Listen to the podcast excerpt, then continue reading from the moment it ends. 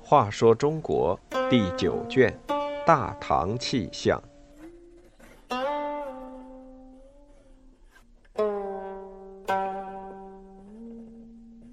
七十一，第二次玄武门之变。武则天病重临终时，大唐的老臣们在他居住的东都洛阳玄武门发动政变，恢复了唐朝的国号。武则天虽然当了女皇，但指定的太子仍然是她和唐高宗所生的李显。不少大臣暗中只把她当作太后，一心想要恢复大唐天下。他们不敢对武则天怎样，却把她身边的宠臣。如张昌宗、张易之兄弟，当做了攻击对象。张氏兄弟仗着容颜漂亮，得到武则天特别恩宠，在朝中横行霸道、贪赃枉法。到武则天年老多病时，二人甚至想要造反称帝。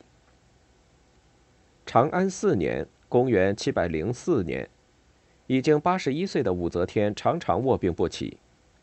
张昌宗、张易之兄弟。终日在长生殿陪伴。大臣崔玄伟对武则天说：“太子孝顺，可在陛下身边侍候汤药，宫内以不让异姓人出入为好。”武则天知道崔玄伟指的是张氏兄弟，她不相信这对男宠会对她有不良企图，没有采纳崔玄伟的意见。张昌宗兄弟也清楚崔玄伟话中的意思，心里非常害怕。他们迫不及待地培植势力，以备不测。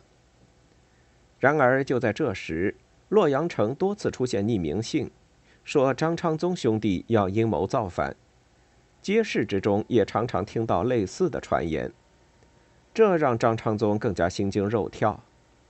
他慌忙找来被人称为“铁嘴”的算命先生李洪泰。要他赶快给自己算算。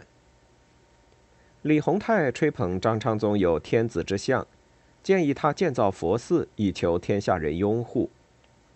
张昌宗听了，悬着的心才稍稍放下，便张罗着要兴建佛寺。他不知道，他们的一举一动已在众臣的监视之下。大臣杨元嗣立即在武则天面前揭发这件事。武则天命韦承庆、崔神庆和宋璟审理此案。韦和崔二人是张昌宗的党羽，当然要为他开脱，便对武则天说：“李弘泰所说的是，张昌宗已经坦白自首，可不必再问罪。李弘泰妖言惑众，应当处死。”宋璟立即反对说：“张昌宗当时不把李弘泰送官府法办。”说明他包藏祸心，按法律当处死刑，灭其家族。武则天虽然心有疑惑，但旧情难舍，难下决心。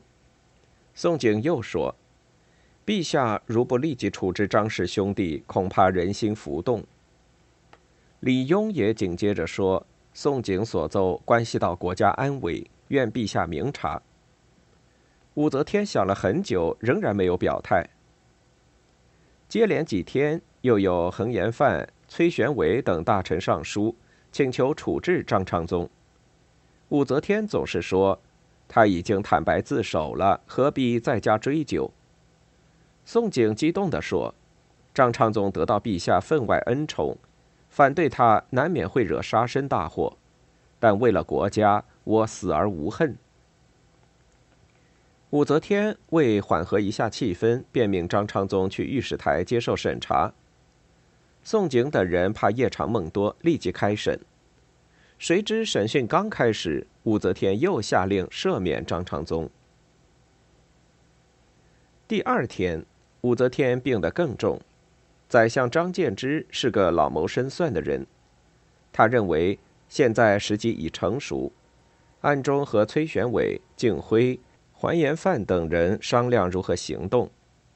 张柬之又找护卫宫廷的御林卫大将军李多作商谈，希望能得到他的帮助。李多作原来就是高宗的亲信，久有报恩之心。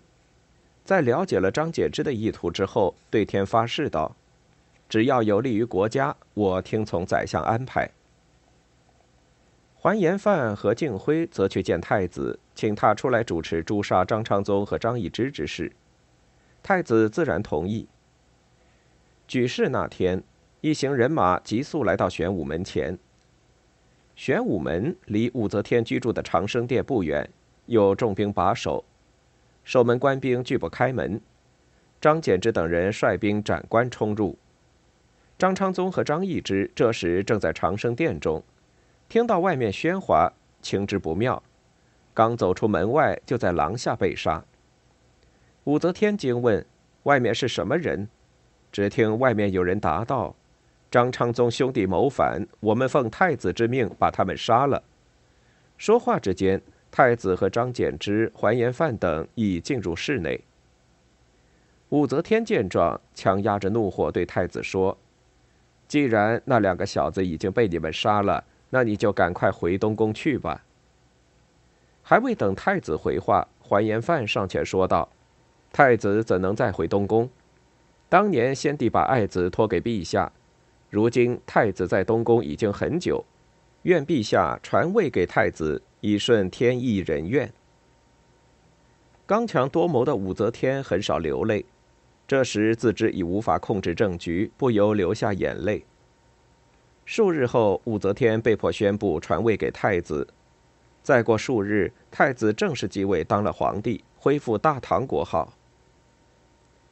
武则天在计谋中撒手归天。